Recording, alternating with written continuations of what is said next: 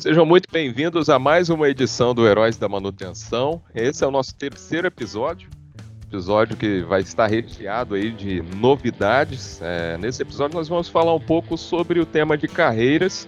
É, vamos fazer um comparativo aí também do encontro de duas gerações da área de manutenção, dos heróis da manutenção. Eu conto com a presença do Ian Silva, ele é analista de manutenção na Essilor, que é uma grande multinacional, que a gente vai falar um pouquinho mais para frente também sobre a história dela.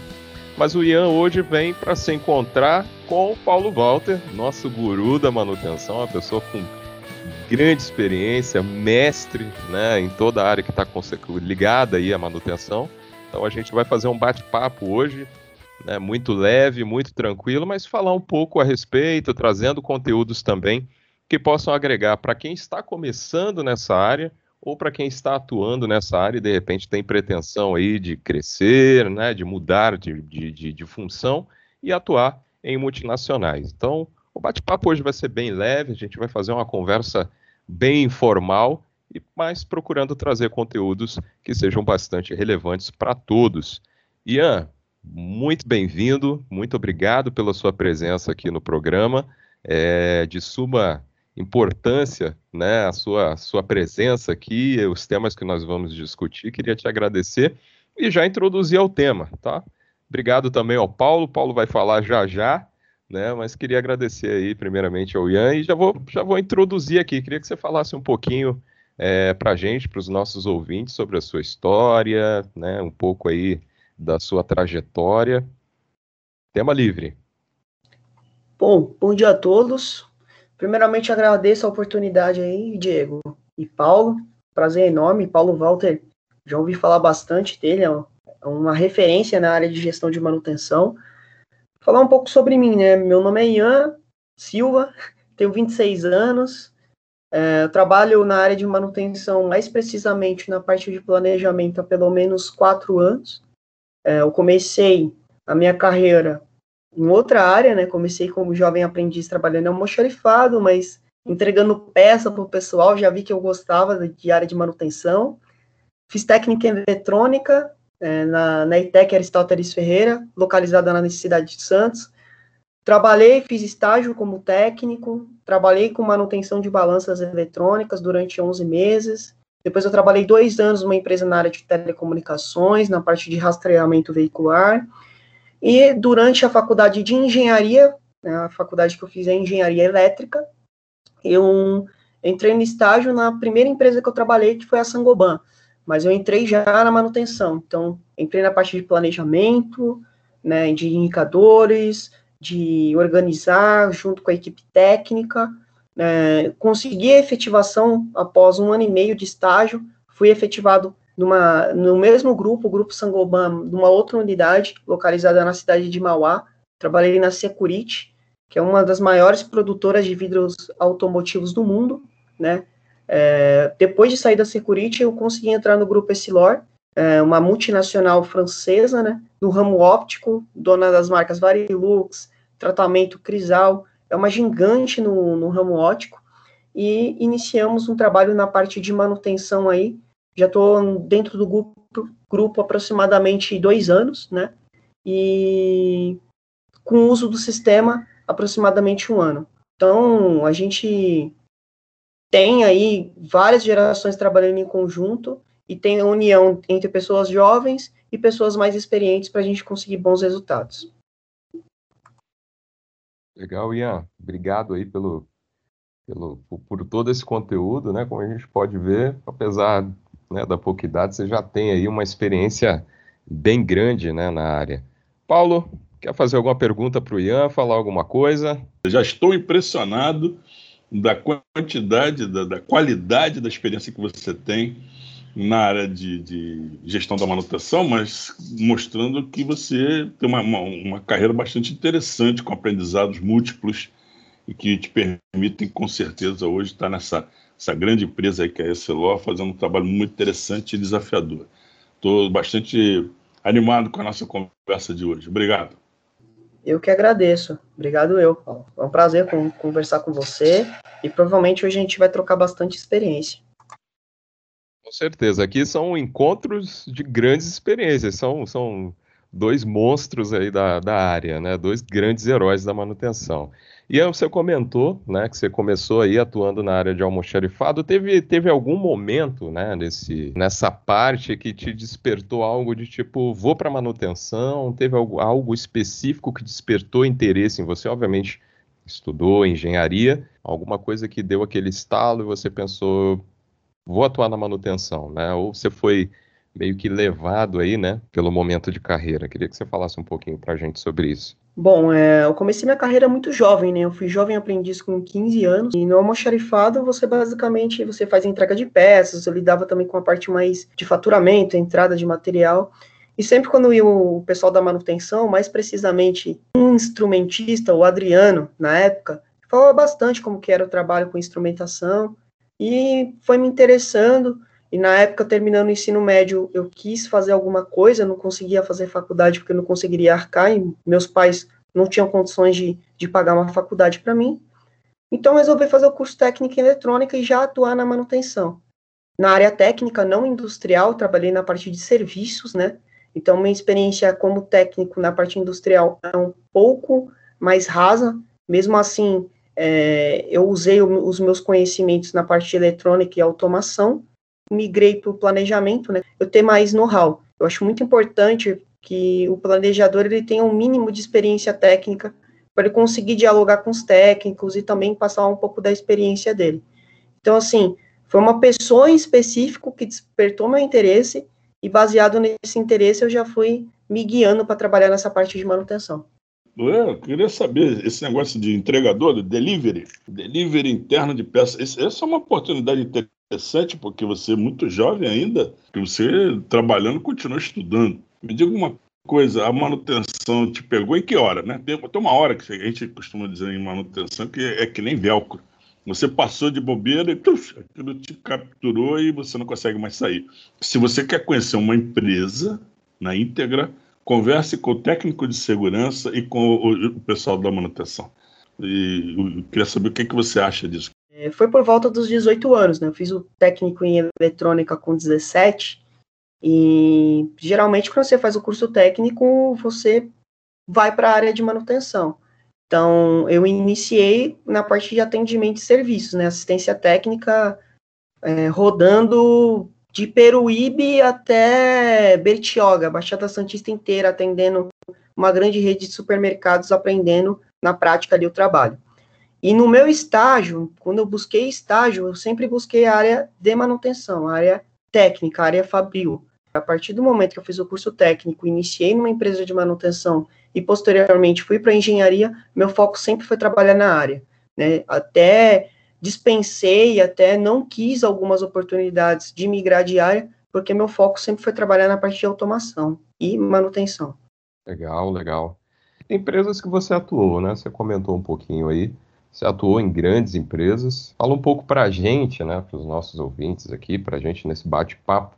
Eu acho que principalmente para quem está começando na área, né, tem os seus desafios, ou para quem tem pretensões de atuar em multinacionais aí, quais são os principais desafios que você entende que esses profissionais, você começou muito novo também, né, e esses profissionais mais novos podem encarar, podem enfrentar. Você falou, o Paulo também comentou a respeito, eu achei muito interessante essa, essa analogia com o velcro, né, porque é justamente isso, você passou e foi captado, né, mas também tem aquela coisa da, da transição. Fala pra gente um pouquinho aí, eu acho que dos principais desafios que você enfrentou para poder chegar nessa área, estar ocupando a posição que você ocupa hoje. Trabalhei em algumas empresas, né, de pequeno, médio porte e, duas multinacionais, o grupo Sangoban, que também é francês, e agora o grupo Essilor, que, que é uma empresa francesa do ramo óptico. O principal desafio foi durante a engenharia buscar estágio. Acho que muitas pessoas é, têm uma certa dificuldade até para conseguir estágio. A gente está no cenário de pandemia que atrapalha,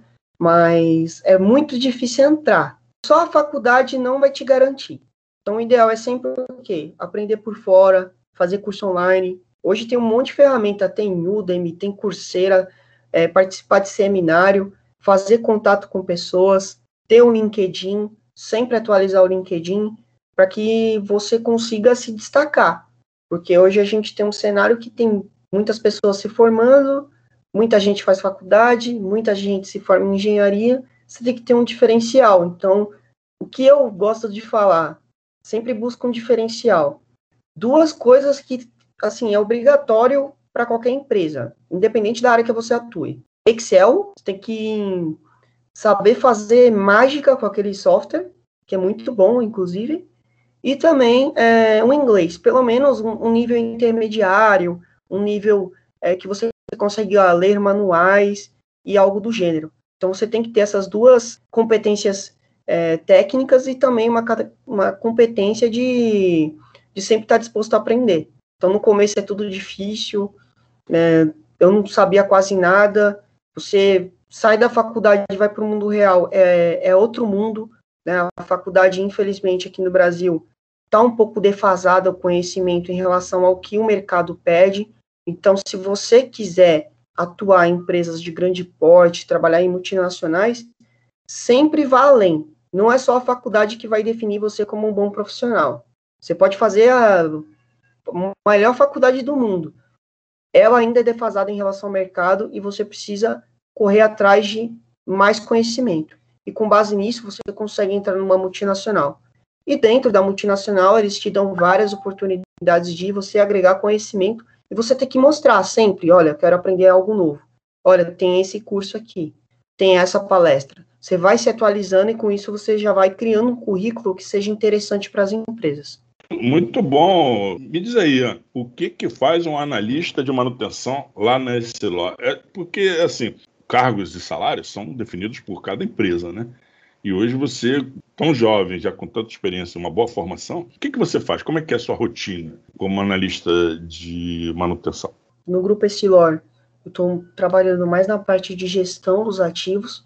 Hoje, é, a gente tem um controle de todo o maquinário dos principais laboratórios que temos espalhado no Brasil. São 20 laboratórios, então a gente faz um controle do que temos de maquinário, é, de máquina que está em operação e máquina também que, que eles desativaram por algum motivo. Estamos implementando o software de manutenção fratal. Hoje a gente tem São Paulo, Alphaville e Rio de Janeiro rodando com software. Nossa intenção é expandi-lo para a região sul e posteriormente para o nordeste do Brasil. Hoje eu sou responsável, sou analista de manutenção Brasil. Então, assim, é, os laboratórios de todo o Brasil entram em contato comigo, eu entro em contato com eles para solicitar informações, ajudar nos planos, leitura de manuais, fornecer material, fornecer, é, fornecer contato. Também, quando tem uma peça que está faltando em um lugar, a gente fazer esse intermédio de mandar de um lugar para o outro. Enfim, são, são bastante atividades que a gente tem para fazer, bem diversificadas, atendendo o Brasil inteiro. É, é para isso que eu fui contratado, é para fazer essa, esse intermédio entre os diferentes laboratórios de todo o Brasil e também padronizar a, a manutenção dentro do grupo. É, poucas pessoas têm essa oportunidade, né? Quando você trabalha é, com clientes que estão localizados bem distante, você, muitos deles você jamais os conhecerá pessoalmente. Você está dando assistência, né? Porque no final das contas com esse tipo de tecnologia de alto nível com que você lidera, é, lida, é, dado ao produto da sua empresa, os serviços também da sua empresa, deve ter toda hora uma questão de, de modificações, novos manuais, comissionamento de equipamentos, novas linhas de equipamentos de laboratório. Deve ser muito interessante. Acredito que você não tenha um dia igual ao outro. A sua rotina não existe. Você, você tem sempre desafios novos a cada dia. Muito legal. Parabéns. É uma, é uma posição estratégica, né? Tá, tá meio que no olho do furacão ali da operação. Muito interessante, Ian. É, você comentou, inclusive, né? É, sobre a, a Essilor hoje utilizar o Fractal como, como seu CMMS AM.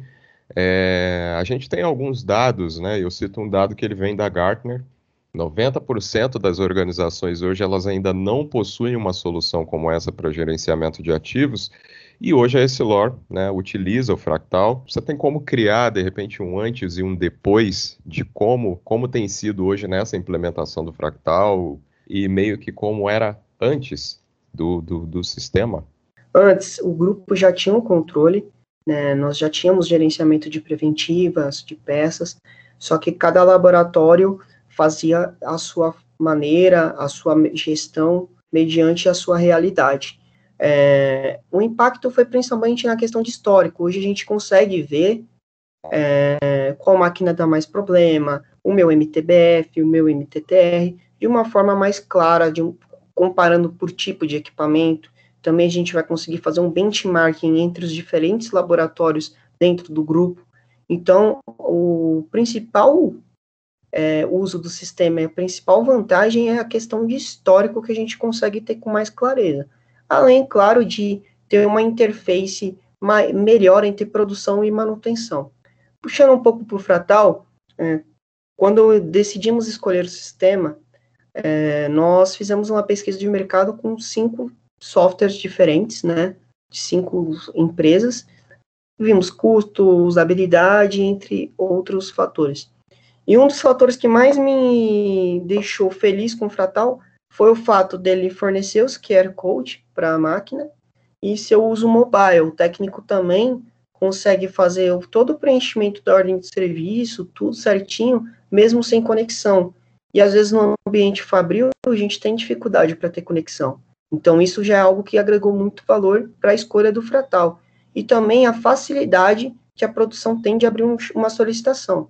Eu gosto de fazer a brincadeira quando dou treinamento, dei recentemente em Alphaville, porque a gente implementou lá no início de fevereiro e estamos começando a colher resultados. É, abrir chamado não é legal. A gente, eu faço a correlação com aqueles chamados de TI, né?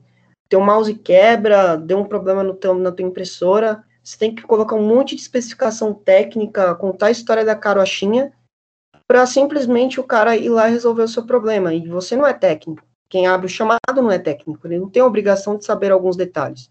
Então é muito mais fácil, às vezes, o cara ir lá bater na porta da sala do TI e falar, pô, cara, tem um problema aqui na minha impressora, vai lá resolver.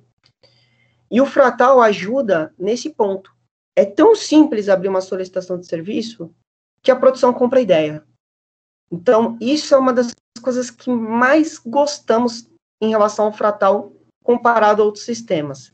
A facilidade que a produção tem de abrir uma solicitação de serviço, hoje não tem desculpa para o cara não simplesmente escanear com o celular o QR Code e abrir o chamado. O pessoal, o pessoal da produção também adorou esse tipo de coisa, porque hoje, no final do mês, ele consegue ver qual máquina está dando mais problema não fica mais só no sentimento. A gente tem números. E a gente, com, com números, consegue direcionar a energia onde realmente importa.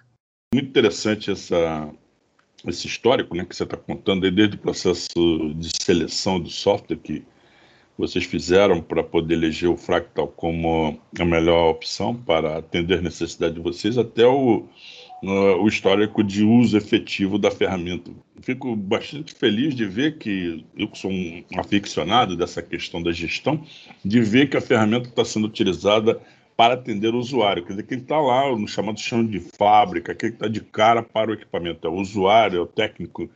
E ainda assim você consegue, com a ferramenta, atender um negócio muito interessante, uma palavrinha mágica que você citou, que chama benchmark são vinte e poucos laboratórios que você é, gerencia, que você dá assistência, e ao fazer o benchmark entre eles, você consegue entender como é que estão os aspectos de treinamento, os aspectos de peças de reposição, de melhores condições até de instalação. A gente sabe que muitas das vezes equipamentos são instalados, são movimentados, são mexidos para lá e para cá, ainda mais em laboratórios.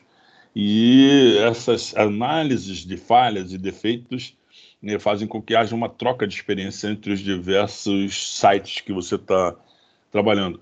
Tem um, algumas atividades que a gente já está reportando, que eu reporto mensalmente para a diretoria. É algo muito específico, nosso ramo ótico é, é bem específico. Ah, o Fratal ele permite a gente trabalhar de forma bem dinâmica. Ele, ele é um sistema com tanta opção que é tão simples, mas ao mesmo tempo é muito dinâmico, e isso ajuda bastante na hora de extrair os indicadores. Hoje, para uma visão gerencial, a gente usa é, o Google Drive e o Google Sheets para alimentar com as informações chaves do sistema. Mas cada gestor também tem a visualização né, de gestão, onde ele não consegue editar informações, mas ele consegue visualizar ali em, em tempo real a, a questão de como anda cada laboratório. E por fim, a gente coloca o sistema fractal é, para o laboratório utilizar. Então, o fractal para o gestor de manutenção em si é uma ferramenta muito completa que, usando com sabedoria, você consegue direcionar os esforços da equipe para projetos de melhoria, entre outras coisas. E também fica disponível a nível de gerência e diretoria um comparativo entre os diferentes laboratórios para a gente demandar energia ou demandar um time de apoio onde a gente precisa mais. Vamos lá, falamos bastante da Essilor, mas não entramos na Essilor mesmo, né? Então, vou introduzir aqui como acho que o último tema aí da, desse bate-papo muito legal, mas a, a Essilor, ela adotou né, o Fractal como CMMS AM, né, teve grandes impactos operacionais, e a Essilor, obviamente, é uma das nossas clientes chaves, né? É, fala um pouco para a gente da Essilor organização, né? Você já comentou sobre a área de atuação, mas um pouquinho da história, né? Um pouquinho dos projetos futuros, obviamente dentro né, dos limites que a gente pode falar com, né, de, de, de, questões internas, mas falar um pouquinho né, da, da, desses projetos futuros, um pouquinho da história da Essilor, eu acho que é interessante também. Com certeza. Bom, hoje a Essilor se uniu, né, se tornou-se uma só com a Luxótica, que também é uma grande multinacional no ramo de é, armações, né? A Luxótica fabrica armações para Ray-Ban, Oakley, entre outras. Então, assim, há uma fusão de empresas e se tornou uma só, esse Lore Luxótica. Então, assim, a gente está falando dos maiores grupos de, do ramo óptico mundial. A Essilor no Brasil, ela tem participação, né, dentro do Varilux, acho que todo mundo conhece Varilux, tratamento crisal, que é um dos tratamentos antirreflexos mais conhecidos e recomendados por oftalmologistas no mundo. E... Eu utilizo, inclusive. é. Então, Crisal. Então, assim, o pessoal muitas vezes não vai lembrar do nome Essilor. Né? Ah, é Essilor. Mas quando você fala de Transition, quando você fala de Varilux, todo mundo já conhece. Então, o objetivo da empresa, a sua missão é melhorar a vida das pessoas através da visão, né? É, uma, é uma missão bem nobre da empresa, né? E nossos projetos futuros é continuar a implementação do sistema avançando com novos recursos. Uh, sou um cara muito ligado à tecnologia, eu quero usar os recursos que o sistema fornece, como os, os medidores inteligentes, né, como utilização de BI para tomada de decisão. Então, são planos que, que, que tem na mente e a gente está esperando o momento certo para executá-los né, para a gente ter ainda mais um gerenciamento mais preciso e inteligente dos nossos ativos. Então, esse é um projeto muito interessante que nós temos. E também a implementação de, de novas tecnologias no mercado, né? A gente utilizando uma ferramenta de manutenção, mostrando que dá para ter o controle na palma da mão de vários lugares do Brasil em uma única tela. A gente também mostrando que, que quando vêm novos tratamentos, novas tecnologias da empresa, a gente se preocupa com nossos ativos, com nossas máquinas, com tudo que está envolvido no processo, a gente com certeza vai chegar longe. Então, eu trabalho numa empresa bem consolidada, a Estilor é uma empresa que tem no seu DNA a pegada de inovação, né? Então, o próprio website da empresa, um, um dos nossos valores é inovação, é tecnologia. Então, a gente tem uma empresa formada por muitos jovens, tem muito gestor jovem nesse LOR, mesclando com a experiência que é fundamental. Então, eu acho muito bom isso nesse LOR, porque ela sabe trabalhar com diferentes gerações, é, trazendo a experiência de um cara que às vezes tem 20, 30 anos de ramo ótico, um jovem que está começando no ramo ótico, mas ele tem conhecimento de outras tecnologias e outras áreas que podem agregar ao negócio. Olha, eu gostei muito dessa visão estratégica que você tem da sua vida, da sua carreira, hein, Ian? Você é da geração millennial e eu sou baby boomer, né? Alguns poucos anos nos separam em termos de, de nascimento, mas é, esse, esse, negócio de assimilar e colocar a tecnologia a seu favor é um negócio espetacular. É, trabalhar naquilo que a gente gosta, o que o patrão não saiba que a gente tem tanto prazer, porque senão ele pode querer pagar menos, né? Porque é, quando você faz aquilo que você gosta, você nem sente o tempo passar. Eu fico bastante feliz de ver essa, esse movimento da Essilor em relação à qualidade, é uma empresa referência né, no, no mercado. E, e, acho muito interessante, muito interessante mesmo para essa altura da sua carreira, esse trabalho que você faz, utilizando uma ferramenta portentosa para prestar serviço. Porque prestar serviço significa gostar de pessoas, não importa quais são os equipamentos que você está gerenciando. E vejo que, inclusive, você não trabalha com o produto final, né, com a produção da SLA, você trabalha com os clientes, que são os laboratórios que estão lá na ponta, se relacionando com, com os clientes finais da SLA. Isso é muito interessante. Então é isso. É, vamos, vamos agora fazer aqui as considerações finais, né? O bate-papo está muito legal, está sendo muito interessante, tenho certeza que agregou bastante conteúdo também, justamente para quem está começando agora, né? Que eu acho que era o intuito principal da gente. Mas para quem está começando agora nessa área, para quem também já está dentro da área, mas às vezes está estagnado, está tentando achar um norte, né? Eu acho que é muito importante a, a experiência de vocês dois, né, com relação a isso. Então, eu queria pedir, para você fazer as suas considerações finais, fazer os possíveis agradecimentos, mandar abraço aí para sua equipe, o que você quiser falar, tema livre aí, para a gente poder se encaminhar aí para o encerramento. Bom, primeiramente eu agradeço, Diego, a oportunidade de participar desse podcast. É um prazer enorme falar com vocês da Fractal. Também, Paulo, muito obrigado. Foi uma excelente troca de experiências.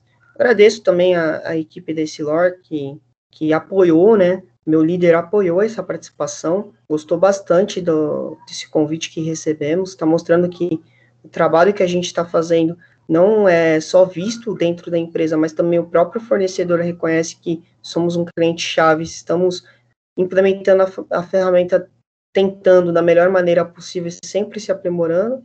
Eu deixo para o pessoal o seguinte, sempre corra atrás, estuda bastante, é, e eu gosto de falar, estudar não é um martírio, né? Nós brasileiros vemos isso como um martírio, mas estudar, quando você gosta do que faz, se torna prazeroso. É como se fosse ler uma notícia no jornal.